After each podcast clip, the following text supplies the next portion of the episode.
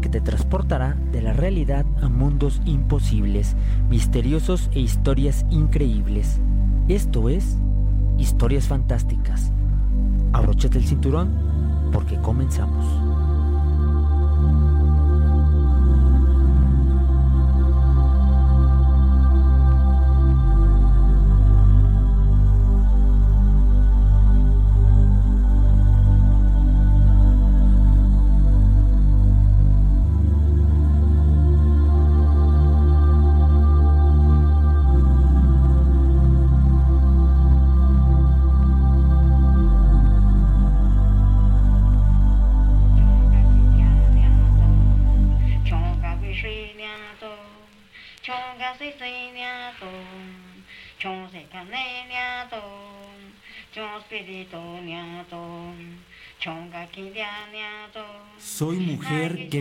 Hacia adentro. Soy mujer luz del día. Soy mujer luna. Soy mujer estrella de la mañana. Soy mujer estrella Dios. Soy la mujer constelación guarache. Soy la mujer constelación bastón. Porque podemos subir al cielo. Porque soy la mujer pura. Soy la mujer del bien porque puedo entrar y salir del reino de la muerte. Soy una mujer que llora, soy una mujer que escupe, soy una mujer que ya no da leche, soy una mujer que habla, soy una mujer que grita, soy una mujer que da la vida, soy una mujer que ya no para, soy una mujer que flota sobre las aguas, soy una mujer que vuela por los aires, soy una mujer que ve en la tiniebla. Soy una mujer que palpa la gota del rocío posada sobre la hierba. Soy una mujer hecha de polvo y vino aguado. Soy una mujer que sueña mientras la atropella el hombre. Soy una mujer que siempre vuelve a ser atropellada. Soy una mujer que no tiene fuerza para levantar una aguja. Soy una mujer que condena a muerte. Soy una mujer de inclinaciones sencillas. Soy una mujer que cría víboras y gorriones en el escote. Soy una mujer que cría salamandras y helechos en el sobaco. Soy una mujer que cría musgo en el pecho y en el vientre. Soy una mujer a la que nadie besó jamás con entusiasmo. Soy una mujer que esconde pistolas y rifles en las arrugas de la nuca. Soy una mujer que hace tronar. Soy mujer que hace soñar. Soy mujer araria. Mujer chaparrosa.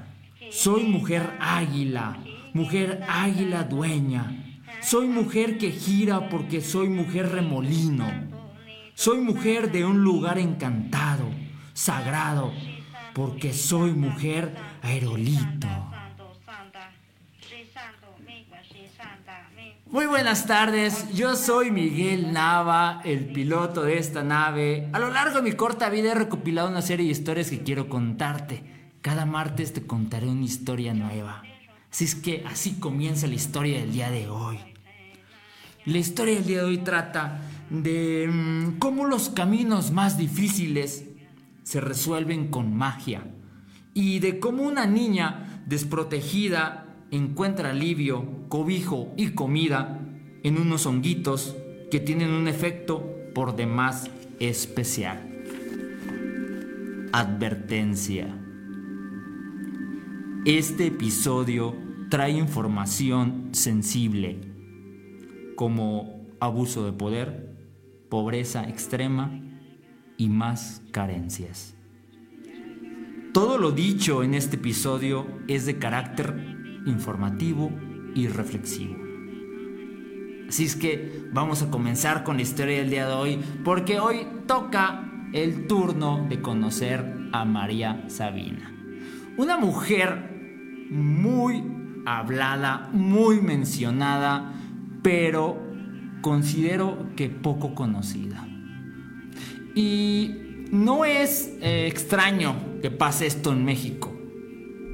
Eh, estamos acostumbrados a mm, ensalzar o conocer a mexicanos e interesantes eh, a partir de los extranjeros.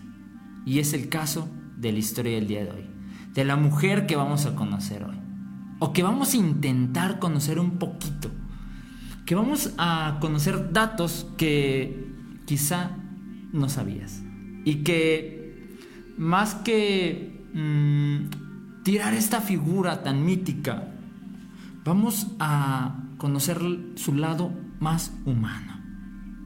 Bueno, eh, antes de comenzar, quiero mandar saluditos a todas las personas que me escuchan en Radio Paraíso 89.1 de FM. Claro que sí, qué genial que siga la radio, esta radio tan hermosa de Radio Paraíso. Y también un saludito a todos los que me escuchan y me ven en la transmisión en vivo en Facebook y también los que me escuchan en Spotify. Les agradezco inmensamente que sigan este programa y que escuchen Radio Paraíso. Sigan la página de Radio Paraíso en Facebook, también en Instagram eh, es Radio Paraíso 89.1 FM eh, Los Reyes y eh, síganme también en mis redes sociales. Me encuentras en Spotify como Viajero Fantástico y en Instagram como el.miguel.nava y en Facebook también como el Miguel Nava. Si es que ahí se las dejo para que me sigan y este me dejen sus comentarios y pues que compartan también estos episodios porque eh, están muy muy muy hermosos y hechos con el corazón. Bueno, hoy te voy a contar eh, una de las historias eh, pues más habladas. Vamos a conocer un poquito sobre eh, cómo la ven a María Sabina en Oaxaca. ¿Cómo la ven en este estado en, el cual nació ella, del cual pertenecía? ¿Qué dicen de ella ahí? Y también vamos a conocer un poquito su historia, su, biografía, también algunas palabras que ella decía y lo que escucharon al inicio, que eh, los cánticos estaban al inicio, es un ritual que fue grabado, eh, pero que tiene una connotación bastante eh, oscura y fea. Y no por los cánticos, sino por cómo fueron transmitidos, por cómo ustedes los escucharon. Para que ustedes escucharan estos cánticos, eh, tuvieron que pasar una serie de acontecimientos bastante tristes para María Sabina. Así es que eh, vamos a conmemorar esto, porque es algo que no debería de pasar y que aunque esté repleto de magia, nadie debería abusar de nadie. Todos deberíamos de respetarnos. Eh, pero eso escucharon al inicio y luego leí un poema de María Sabina que está por demás hermosísimo, me encanta. Me encanta cómo, eh, más allá de ser esta figura eh, de chamán, de curandera, de visionaria, de mística, de mágica, creo yo que María Sabina es una poeta. Es alguien que tenía la palabra hermosa, que podía observar de una manera muy bella. Creo que para mí la figura de María Sabina es más la de una poeta. Y por eh, desgracia no se conoce mucho, no guardo mucho de la información que ella tenía. Todo esto que se conoce es a partir de, un personaje que ahorita van a conocer. Eh, pero que otra vez, por desgracia, hay un abuso ahí de poder de este personaje. Pero bueno, pues lo conocemos este poema y ojalá les haya gustado. Voy a empezar a leer eh, un fragmento de lo que se dice de María Sabina, porque María Sabina es una de las figuras que mm, más turismo trae a esta zona. Entonces, vamos a ver qué, cómo se expresan de ella acá y también eh, vamos a conocer un poquito su historia a partir de esto que, que se expresa de ella aquí, ¿vale? Si es que si tienes algún comentario, con mucho gusto puedes dejarlo ahí en vivo, en en vivo en Facebook o también en Spotify. Ahí está también un apartado para que dejas tu comentario. Este, y siéntete libre de expresar algo. que sientas, que pienses. Bien, Huautla de Jiménez se asienta sobre una loma larga y angosta, al borde de un hondo desfiladero. La rodea un imponente anfiteatro rocoso. En este ambiente nació María Sabina, un día que la Iglesia Católica dedica a la memoria de María Magdalena, por lo que también este era su nombre, María Sabina Magdalena. Por haber nacido a los siete meses de gestación, era muy pequeña y muy débil. Su padre murió siendo ella muy eh, pequeña, muy corta de edad, por lo que no guarda memoria de él. María Ana y María Sabina fueron únicas hijas. Juntas compartieron una infancia llena de carencias y de injusticias derivadas de las costumbres de la zona. María Sabina eh, pasó su primera infancia en Río Santiago, en donde murió su padre cuando los dos, las dos niñas eran muy pequeñas, por lo que su madre decidió regresar con sus hijas a Cerro del Fortín, Huautla, a casa de los abuelos. Familia de condición humilde, el abuelo se dedicaba a las labores del campo, casi siempre como peón de un acaudalado terrateniente de raza blanca o mestizo. La abuela lo ayudaba a cuidar los sembradíos y cultivaba por su cuenta el gusano de la seda en escala mínima, muy poco. A pesar de sus pocos años, ambas niñas ayudaban a cuidar los chivos de sus abuelos. Una mañana, uno de los animales se alejó demasiado de los demás y María Sabina tuvo que buscarlo en las hondonadas de la sierra. Aquí descubrió los hongos, a manera de flores duras. Como el alimento en su hogar era escaso, María Sabina comió los hongos para calmar su hambre. Todo esto sucedió cuando tenía alrededor de siete años. Al llegar a los 10, su madre le encargó quehaceres del hogar, bordado de sus huipiles, pero también salía con su asadón a trabajar en el campo.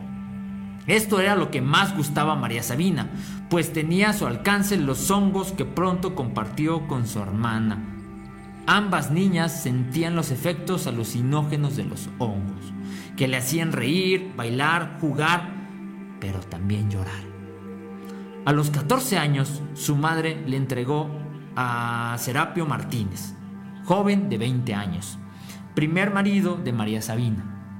Trabajaba de vendedor ambulante con artículos que compraba en poblaciones de Veracruz y Puebla en uno de sus viajes a Tehuacán fue llevado por la leva para darlo de alta en las fuerzas carrancistas. En su ausencia nació el primer hijo de María Sabina, Catarino. Durante otros cuatro años de vida eh, procrearon a Viana y a María Polina. Un día, Serapio Martínez murió de una enfermedad por lo que María Sabina se se consideró viuda. Continuó labrando la tierra y creando pollos para subsistir con tres hijos. Luego vivió con Marcial, que era curandero, pero le daba mala vida y era desobligado y alcohólico. La golpeaba a ella, a sus hijos y a su madre. A pesar de eso, tuvieron a Crescencio, Aurelio, Lázaro y Aurora. Eh, Marcial tuvo una muerte trágica, pues lo mataron los hijos de la mujer con quien tenía un amorío. Ya muerto, lo fueron a depositar a la entrada de la casa de María Sabina. Ella decidió vender sus gallinas y compró una mula que encargaba eh, con mercancía, que cargaba con mercancía que luego revendía en las poblaciones y rancherías cercanas a Huautla, como lo hacía su primer marido. A veces le ayudaban sus hijos que también hacían trueques con pollos y productos del campo. Lo que les permitía la subsistencia a la familia. Ante la angustia por la grave enfermedad de su única hermana, María Ana, María Sabina inició su carrera de curandera chamánica, usando los hongos que crecen en las barrancas que rodean a Huautla. Varios años, no sé cuántos, mi hermana María Ana se enfermó. Sentía dolores en el vientre que hacían que se doblara y gimiera de dolor. Cada vez yo la veía más grave. Llamé a varios curanderos, pero fue inútil. Ellos no podían curar a mi hermana. Viéndola así tendida, la imaginé muerta. No, eso no debía de ser. Ella no debía de morir. Yo sabía que los angelitos tenían el poder. Yo los había comido de niña y recordaba que no hacían mal. Yo sabía que nuestra gente los comía para sanar sus enfermedades. Entonces decidí, en esa misma noche, yo tomaría los hongos. Así lo hice. Ella le di tres pares. Yo comí muchos para que me dieran poder inmenso. No puedo mentir. Habré comido 30 pares de derrumbe. Cuando los angelitos estaban trabajando dentro de mi cuerpo, recé y le pedí a Dios que me ayudara a curar a María Ana. Me acerqué a la enferma. Los eh, angelitos guiaron mis manos para apretarle las caderas. Suavemente le fui dando masaje donde ella decía que le dolía. Yo le hablaba y comencé a cantarle. Sentí que hablaba cada vez con mayor facilidad y sentí que le cantaba bonito. Decía lo que los angelitos me obligaban a decir. Seguía apretando a mi hermana en su vientre, en sus caderas. Finalmente le sobrevino mucha sangre agua y sangre, como si estuviese pariendo. Nunca me asusté porque sabía que Dios la estaba curando a través de mí. Los angelitos aconsejaban y yo ejecutaba. Atendí a mi hermana hasta que la sangre dejó de salir.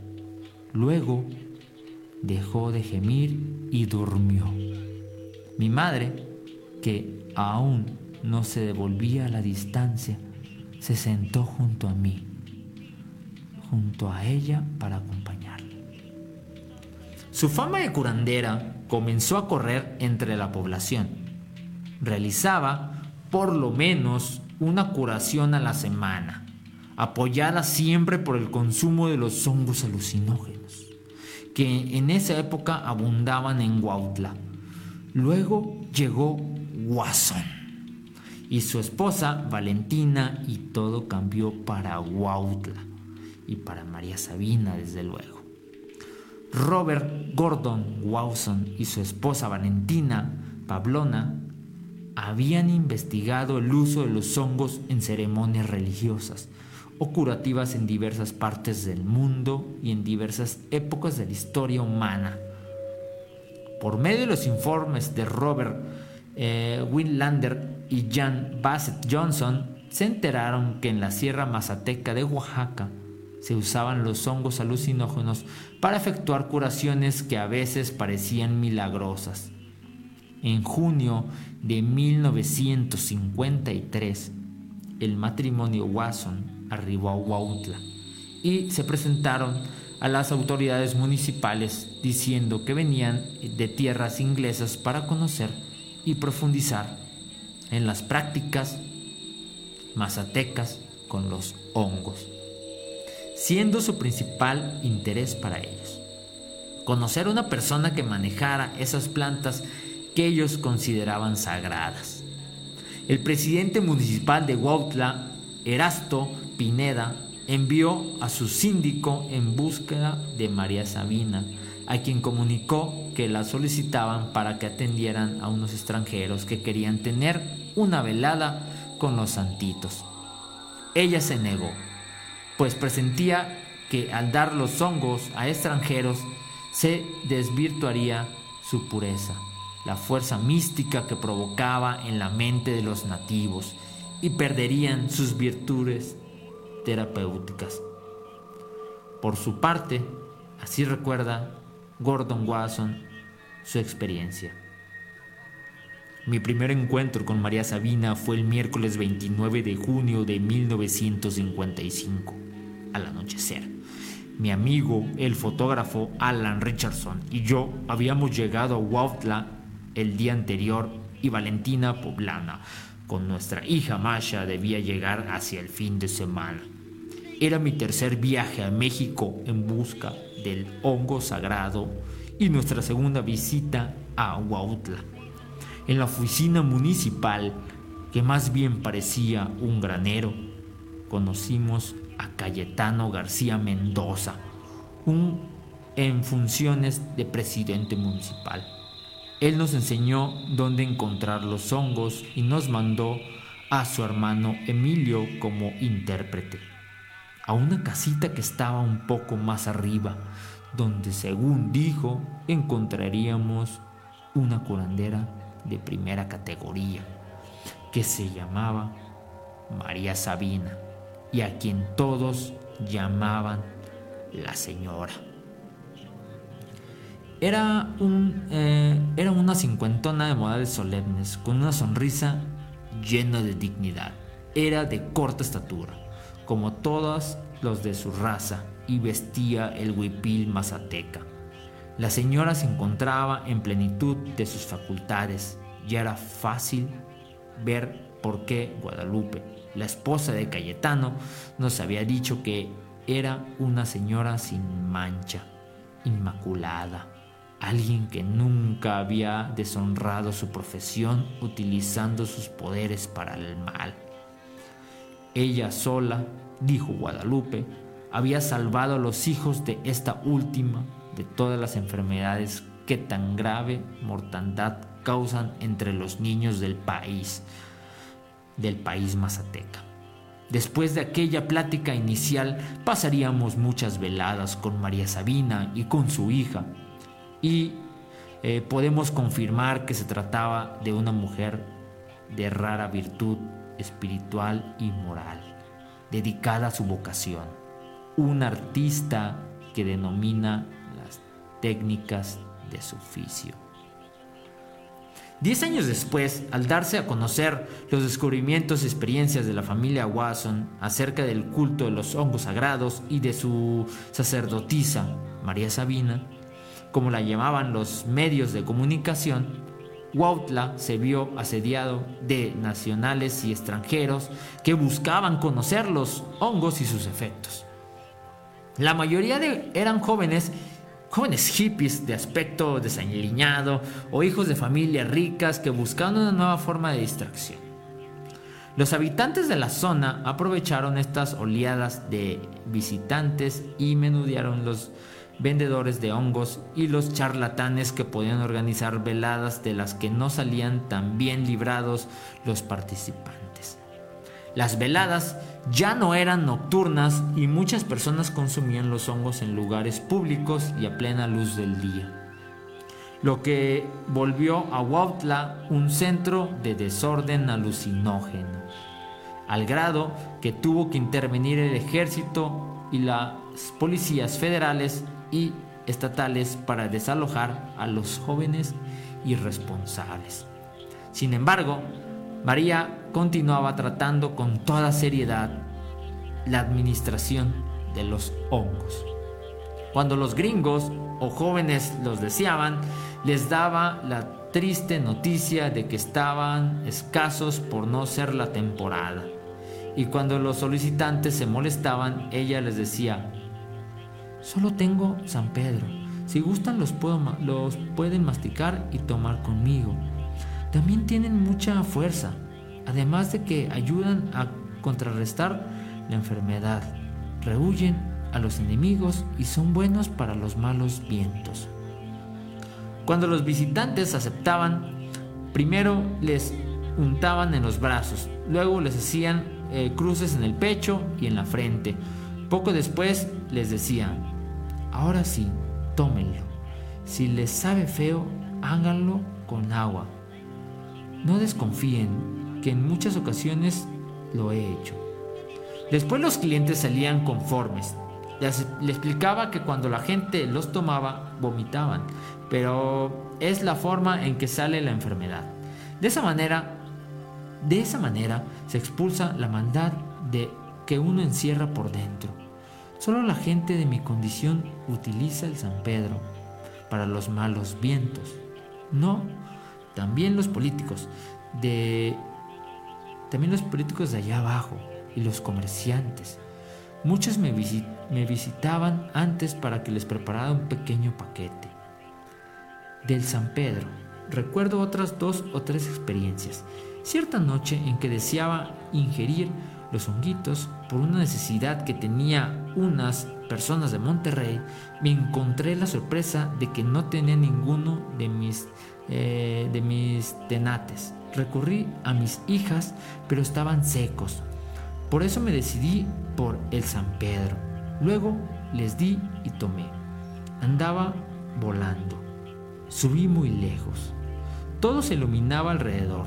Iba más lejos de las nubes, más lejos de todos. Cuando volví a tomar el control del San Pedro, me di cuenta lo bonito que es tener luz. Seguí subiendo por los rayos solares. Cuando más agitada me encontraba, me di cuenta que andaba dándole vueltas a nuestro Señor Sol, el marido de la luna. Fue algo que me hizo sudar demasiado y, ¿sabes por qué?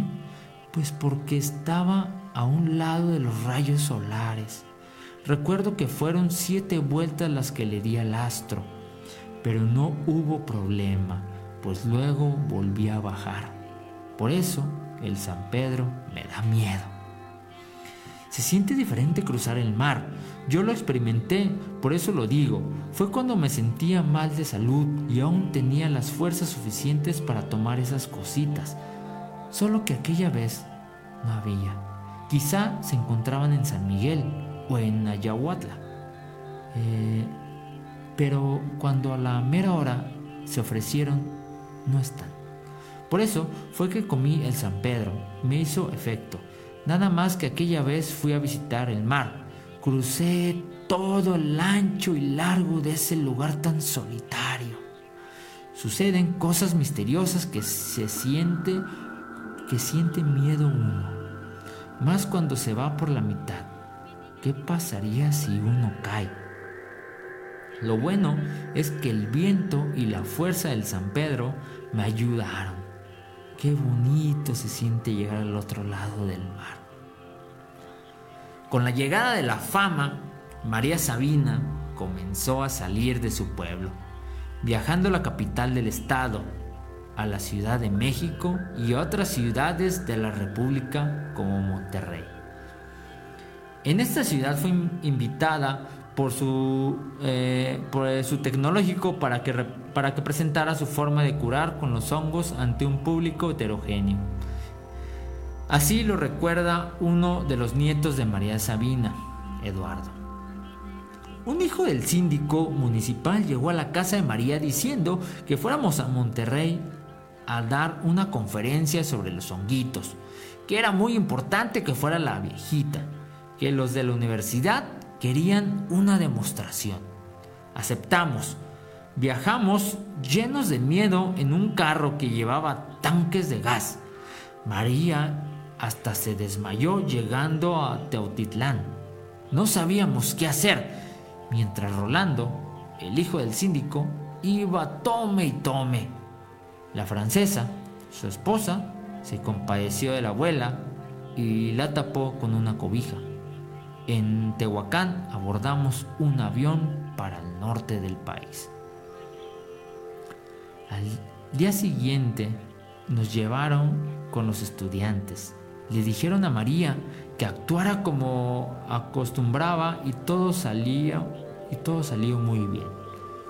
El loco y borracho de Rolando no sabía hablar mazateco y tuvo que ayudarlo mi tío Catarino.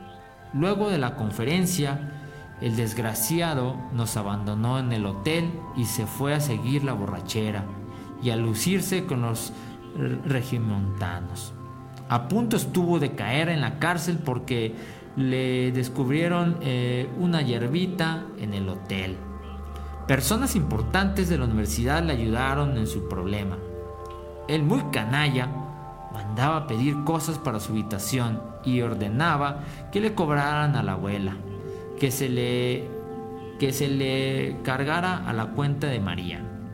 Después supimos que su esposa o oh querida lo abandonó y se quedó en Monterrey a dar clases.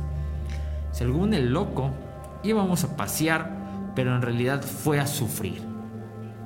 Ni comida teníamos, más tarde nos enteramos por los periódicos de allá que la gratificación dada a Sabina era por 40 mil pesos. Sin embargo, entre Catarino y Rolando se echaron la culpa. La cosa es que el dinero jamás se vio.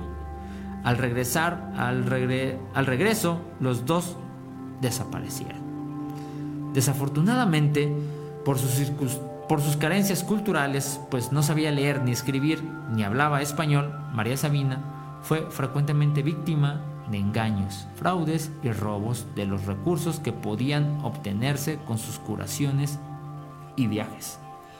Ella, con mucha nobleza, perdonaba a las personas que le hacían daño, aunque a veces recordaba algunos de estos episodios con alguna amargura.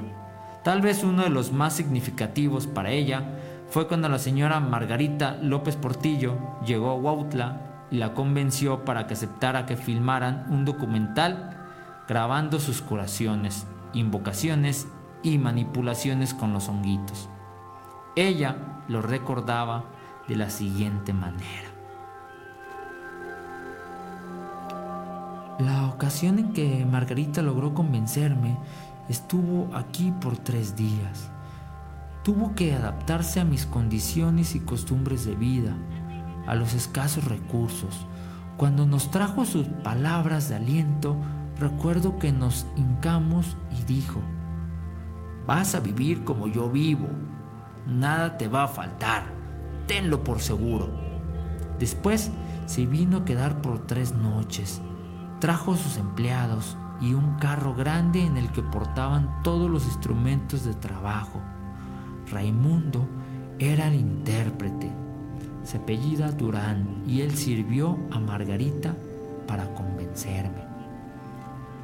Cuando la hermana del presidente vino a quedarse, me decía, ven María Sabina, vamos a comer. Y de lo que guisaba y comía me convidaba. Cuando vino a proponerme lo de la película, la acompañaba Durán y Valeriano Rojas. Después fue únicamente el trabajo de los jóvenes la gente de Margarita. Agarraban todos mis movimientos y mi forma de curar. Todo era entusiasmo y risas. Muchos vecinos de San Miguel Guatepec, Ayautla, y los que pasaban vinieron a ver. No sé para qué querían la película si dicen que no le ganaron dinero. Yo, por mi parte, puse todo mi empeño y mi alegría, y aunque desconocía cuál sería el fin de todo aquello. Después de varios meses, Raimundo Durán me vino a traer con su gente. Venía con unos judiciales y creo que Margarita los había enviado. Me platicó que se iban a estrenar, que, iban que se iba a estrenar la película que filmaron. Creo que iba a haber fiesta. El día que partimos a México fue en compañía de Álvaro, Raimundo Durán, su esposa, mis hijas Viana y María Polonia y mi nieto Eduardo. En la camioneta también iban los agentes de seguridad. En Oaxaca comimos. Luego nos trasladamos al aeropuerto y de ahí, en avioneta, volamos a la capital. Cuando hice mi presentación en la puerta del cine, ya había demasiada gente que me saludó muy sonriente. Felicidades, madrecita. Que Dios te bendiga. Dios sabrá protegerte en cualquier momento, me decían. Otros se conformaban al verme. De todas partes fueron a ver la película. hasta el Eleuterio, que vive donde cae la avioneta. Había muchísima gente y un judicial me volvió a meter al coche. No me dejaban hablar ni con mis propios paisanos. Solo se hacía lo que Margarita quería y decía. No recuerdo quién de los dos fue, si Álvaro o Raimundo. Lo cierto es que se dijo a Margarita y al gobierno de Oaxaca que no deseaba nada, que yo no pedía dinero. ¿Acaso fui de puro gusto? Si no soy turista. Después de la exhibición no volví a ver a Margarita. Los agentes de seguridad me regresaron a Huautla. En Teotitlán ni para comer teníamos. De los 25 pesos que Álvaro me dio, 5 le entregué a Verónica, 5 a Viana y 5 a Eduardo. El resto que eran 10 pesos, yo me los comí. Nada más me estoy riendo de eso. En agosto de 1981 llega la vida de María Sabina Juan García Carrera, joven mazateco, estudiante de contaduría y luego de, luego de periodismo, quien fue traductor de la chamana durante los últimos años de su vida, pero también se preocupó porque ella obtuviera los mínimos recursos para sobrevivir en la miseria que finalmente la rodeó. Como primer intento de conseguir mejor vida, trató de entrevistarse con el gobernador de Oaxaca, Pedro Vázquez Colmaneras, a quien, mediante burocrático oficio, se le solicitaba apoyo económico y que se le pagaran las regalías por la película que habían filmado y las que le correspondían por el libro que sobre ella se había escrito o que había escrito Álvaro Estrada. Por lo menos que le ayudaran con un poco de maíz, frijol y ropa para ella y para sus familiares. El oficio nunca fue contestado, por lo que Juan García decidió llevar a María Sabina a la ciudad de Oaxaca. Al llegar, se puso en contacto con varios periodistas que entrevistaron a María Sabina y al día siguiente los periódicos Oaxaca Gráfico, El Imparcial y Noticias publicaron la explotación y abandono que vivía la sacerdotisa de los hongos. Esta presión de los medios logró que el 8 de septiembre el gobernador accediera a entrevistarse con María Sabina. Alrededor de las 11 de la mañana llegó a Palacio de Gobierno acompañada de sus dos hijas y Juan de intérprete. Después de los trámites burocráticos, solo María y Juan lograron llegar a la presencia del gobernador, al que le pidieron ayuda económica mensual y alimentos básicos como frijol, maíz, azúcar, cobijas y un huipil nuevo, pues el que usaba ya tenía desgarres por el ya tenía desgarres por el uso. El gobernador los mandó con su secretario particular, licenciado Hernández Underwood, quien entregó a María cinco mil pesos y le envió a Fonapas para que le entregaran los bienes de consumo. A la salida hubo desfile de funcionarios que deseaban retratarse con la curandera más famosa del país. Por la tarde, en Fonapas, fueron atendidos por su directora, Arcelian Yanis, quien le entregó a María todos los artículos que había solicitado. Al día siguiente trataron de entrevistarse nuevamente con el gobernador para solicitarle cuatro boletos para viajar a la Ciudad de México y entrevistarse con Margarita López Portillo, pero Vázquez Colmenares ya no los recibió. En noviembre de ese año pudieron hacer el viaje a la Ciudad de México, a las oficinas de RTC.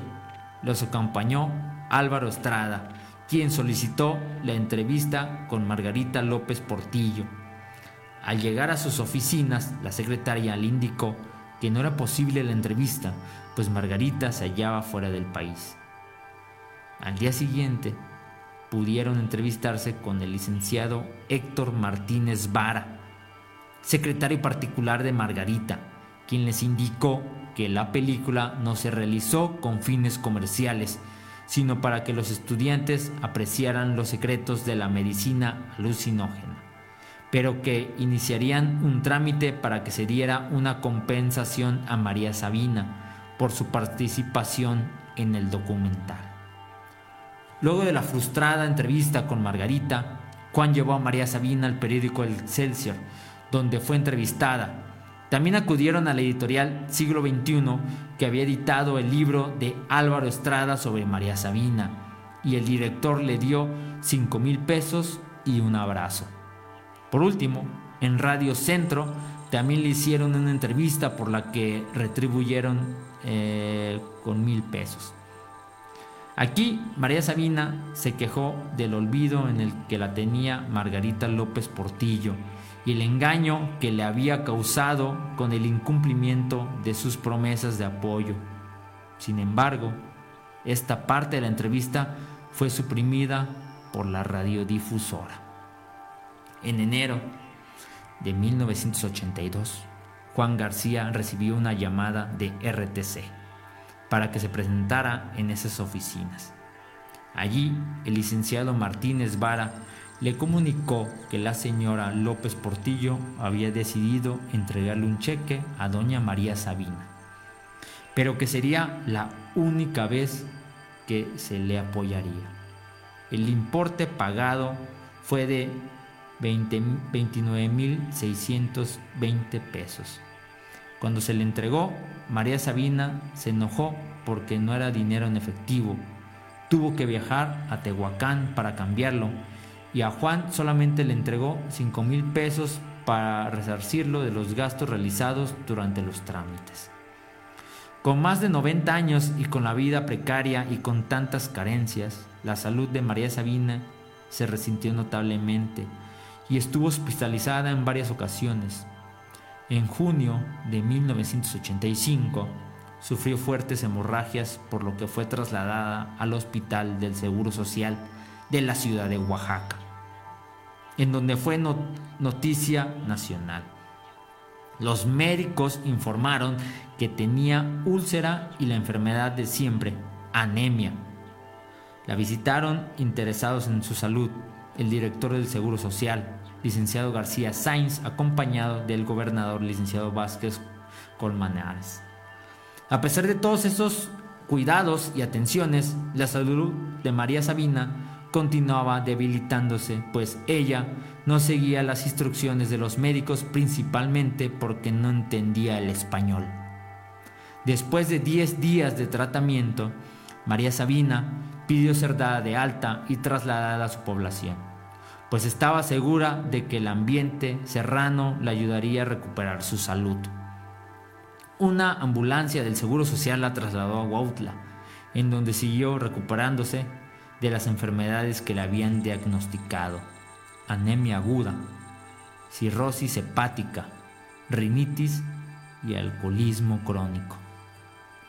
El 22 de julio celebró a Santa Magdalena y María celebró su cumpleaños 94 con caldo de res y tortillas de comal, que repartió entre su numerosa familia, conocidos y amistades que acudieron a acompañarla en este acto que terminó a las 6 de la tarde después de un animado baile. A principios del mes de noviembre, la sacerdotisa de los hongos nuevamente sangró de la nariz y boca por lo que fue trasladada al hospital de Huautla. Sus parientes dijeron que durante la noche anterior había oído ladrar a los perros por lo que consideraban que había muerte segura, por lo que sus nietos comenzaron a ingerir licor pidiendo que se muriera la abuela a la que consideraban completamente inútil. El 12 de noviembre fue trasladada al Hospital del Seguro Social de la ciudad de Oaxaca en donde le diagnosticaron bronquitis crónica aguda. Al hospital acudió Juan García Carrera y Filogonio Fernando, nieto de la chamana, quienes sirvieron de intérpretes para seguir las instrucciones de médicos y enfermeras. El mayor problema para la salud de la paciente era que no quería tomar ningún alimento y solo pedía y tomaba agua y más agua. el 20 de noviembre se presentó en el hospital el cura del Templo de las Nieves, Eugenio Cuevas, quien bendijo a María, la confortó y convenció de que tomara algún alimento. También logró confesar a María y que aceptara comulgar. Ella le pidió que la llevara a su iglesia, pues ya no quería estar en el hospital. Ya no quiero estar aquí, le decía al, sacerdote, mientras acariciaba y jalaba su traje negro. después de que el sacerdote se marchó, María pidió a Juan que, la trajera, que le trajera a sus hijas, pues quería perdonarlas por todo el mal que le habían hecho. Nuevamente volvió el sangrado, por lo que fue intervenida en la unidad de cuidados intensivos en donde se le aplicaron varias transfusiones de RHO positiva. A pesar de todo el esfuerzo médico, María Sabina falleció a las 2.45 de la mañana el 21 de noviembre de 1985. Y así termina la vida de, este, de esta mujer tan conocida, tan mencionada, tan cantada, pero tan poco valorada. Es muy triste, esta historia es muy triste. A, mí me genera mucha tristeza, porque más allá del abuso que sufrió, eh, me hace sentir que no valoramos eh, el amor a las personas que tenemos a nuestro alrededor, a nosotros mismos. Es muy triste darse cuenta que este México eh, no cuida de los suyos. Es muy triste que los políticos solamente se aprovechen de, de estas personas, de estas personas que parecen invisibles, que parece que no existen que solamente existen cuando generan dinero. Es muy triste darse cuenta que la mujer que escribe unas letras tan hermosas haya vivido así. Y también podemos pensar que el arte está lleno de estos personajes, que sufrieron mucho y que gracias a este sufrimiento tienen unas obras hermosas y maravillosas. Pero ¿Acaso será necesario sufrir para convertirte en alguien mítico, en alguien mágico? No lo sé. Yo se los dejo ahí de reflexión. Y se dicen muchas cosas de María Sabina, que la gran mayoría son mentira. Como que los Beatles fueron a visitarla, que gracias a ella este, Varios, hasta Walt Disney dicen que fue, que es completamente mentira. Dicen que fueron grandes estrellas del mundo de la farándula y de las artes a visitar a María Sabina, pero es completamente mentira. Los cantos que pudieron escuchar al inicio del programa son cantos que fueron grabados por Watson y su esposa, sin consentimiento de María Sabina Años después, Watson llegó con María Sabina y le puso sus cantos. Él le había dicho, le estaba o le dijo, mira, mira lo que, lo que grabé, porque le hablaba de una forma muy fea a María Sabina, la verdad era como muy igualado con María Sabina, y le puso sus cantos y él creía que María Sabina iba a decir, wow, qué genial, una grabación con mis cantos. Pero ella se conmovió mucho y le dio mucha tristeza porque decía, es que yo no le di permiso que grabara nada. ¿Qué está haciendo con eso que grabó? Y él, desde luego, pues sacó mucho provecho de María Sabina. Este es un disco que sacó él y lo vendió. Y María Sabina nunca recibió nada de este disco.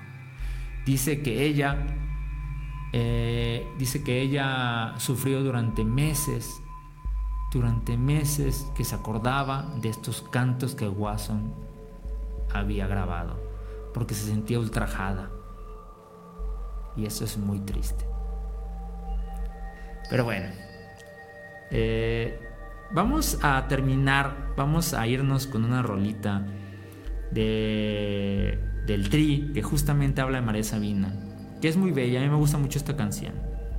Que es una, hay una parte que me da mucha tristeza, que es cuando dice que se va a un viaje con Dios y ya no regresa. Pero bueno, antes de irme, este, quiero mandar un saludito aquí a los que están conectados y leer aquí el mensajito que dejó Fer Esquivel. Dice, viví engañado con lo de, con lo de los Beatles. Sí, así es. Y uff, muchas cosas que se dicen que completamente fueron mentira. Em, muchas de las curaciones que se dicen que hizo también, no, no hay registro, no hay, no hay nada. Yo digo que la magia que tiene María Sabina es el ser una poeta y el luchar tanto. la luchadora incansable. Pero bueno, yo los dejo esta nochecita de, de martes y se quedan con esta cancioncita del Tri, que está muy, muy hermosa. Disfrútenla y sean muy felices, por favor. Nos vemos. Bye.